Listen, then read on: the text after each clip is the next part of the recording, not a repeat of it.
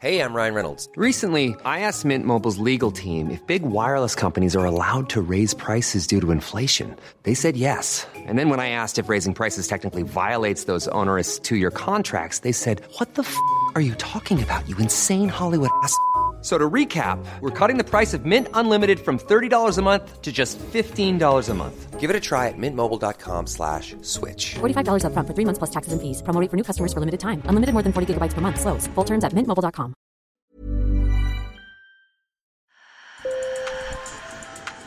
Bonjour. Hello. Hola. Marhaba bikoum. Sur le fil, Le podcast d'actu de l'AFP. des nouvelles choisies pour vous sur notre fil info.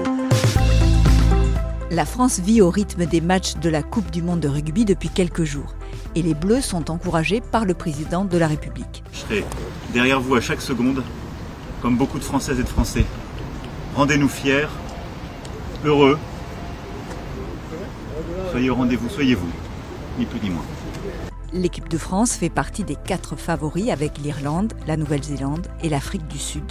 Dans les clubs de rugby amateurs, c'est l'effervescence notamment en dehors des régions de rugby comme les Hauts-de-France ou dans l'Ouest. Ils comptent bien profiter de l'effet Coupe du Monde pour attirer de nouveaux joueurs, car il n'est pas toujours facile d'exister dans des terres de foot ou de handball. Ils peuvent s'appuyer sur l'émergence de figures emblématiques et sur l'image positive du rugby. Sur le fil part donc derrière ce ballon ovale qui commence à sortir de ses terres de prédilection. Sur le fil. Un accueil digne de star, selfie marseillaise. 5000 personnes ont accueilli l'équipe de France à son arrivée à son camp de base tout près de Paris, à Ruelle-Malmaison. C'était quelques jours avant le début de la compétition.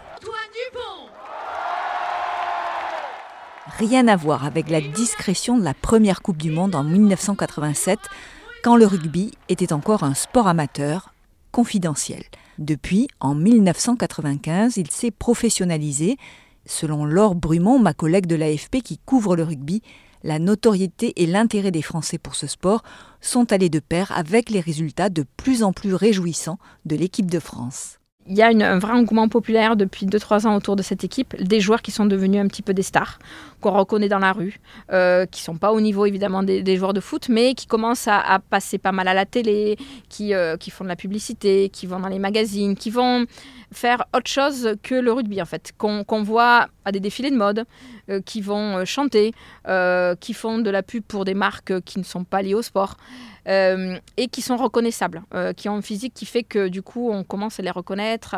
Alors ils sont pas évidemment au niveau, de, au niveau des stars de foot, hein, on, en est loin quand même encore, mais ça commence à venir et puis surtout ils ont eu des résultats qui ont fait que les Français ont commencé à regarder beaucoup plus le rugby que ce qui se faisait avant. Antoine Dupont, capitaine des Bleus et élu meilleur joueur du monde, incarne aujourd'hui le rugby. Et même si ce n'est pas dans l'ADN de ce sport, qui met en avant l'esprit de groupe, la solidarité, l'humilité, les clubs de rugby amateurs en redemandent. C'est le cas du rugby olympique de Cambrai dans le Nord. Son président Charlie Vernier est ravi de cette mise en avant. Il est certain que c'est pas euh, des images habituelles dans le monde du rugby. Euh, malgré tout, comme je disais tout à l'heure, bah, le sport professionnel a besoin de tête d'affiche. Et en plus, de mon point de vue, hein, euh, après je ne connais pas euh, Monsieur Antoine Dupont, j'aimerais bien le rencontrer, mais de tout ce que j'en connais, de tout ce que j'en vois, de tout ce que j'en entends, c'est quelqu'un euh, qui quand même euh, transmet et est révélateur des valeurs du rugby. Quelqu'un de simple, humble, qui malgré des résultats et une capacité de jeu hors norme, hein, reste quelqu'un d'abordable. Antoine Dupont permet selon lui de lutter contre l'image de sport violent et dangereux du rugby. Et en plus, alors peut-être ça peut paraître un petit peu caricatural ce que je vais dire, en plus euh, il n'est pas trop grand, c'est pas euh, un, un mastodonte, euh, parce que souvent l'image que les gens ont du rugby dans le Nord, c'est bah, euh, des gens voilà, hyper costauds et tout. Il a fallu montrer que le rugby, c'était pas que euh, de la brutalité, de, des chocs physiques, etc. Et je pense que Antoine Dupont incarne parfaitement cette, cette image qu'on veut essayer de donner au rugby. Et c'est vrai que des blessures aussi graves que des commotions cérébrales qui touchent certains athlètes peuvent repousser le public. Mais Charlie Vernier a bon espoir que le rugby français s'étende au-delà de ses traditionnelles terres du sud-ouest. Un des problèmes du rugby, c'est effectivement son hyper, euh, régionalisation hein, sur le sud-ouest essentiellement, un peu sur la région parisienne. Et voilà. Donc ça commence un petit peu à se développer dans les territoires. C'est pas simple. Nous, ce qui nous manque dans nos régions, c'est vraiment des équipes un peu leaders qui servent d'exemple pour les enfants. Et dès, qu'on peut, on va avoir des matchs, on les emmène pour qu'ils aient bah, des étoiles dans les yeux. On a besoin de locomotives, que ce soit des clubs ou des joueurs, qui nous manquent, nous, ici dans le Nord.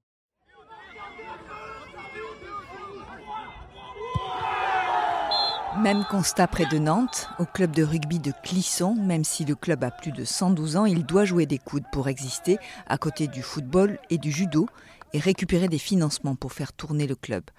Alors, la Coupe du Monde est une aubaine pour Jean-Michel Bonnet, son président, qui espère qu'elle aura des retombées financières dans son club. Cette caisse de résonance de la Coupe du Monde du rugby, nous, on voit tout de suite, je vois, j'ai des partenaires qui font le lien, ils découvrent le club de rugby, ils ne se doutaient pas qu'on avait un si beau club euh, à Clisson, et puis tout se met en sa ligne, et ils nous contactent, ils disent est-ce qu'on peut faire quelque chose pour vous? Et nous, bien sûr, on les accueille avec grand plaisir et aussi au niveau des inscriptions pour cette nouvelle rentrée. Ça crée une belle émulation et on le constate déjà au présent, hein, puisque au niveau des inscriptions de, l'école de rugby, on voit de, des jeunes euh, qui veulent découvrir le rugby, puisque les performances de l'équipe de France, la Coupe du Monde fait une certaine émulation. Les instances nationales du rugby s'attendent à un afflux de nouveaux sportifs dans ces quelques 2000 clubs.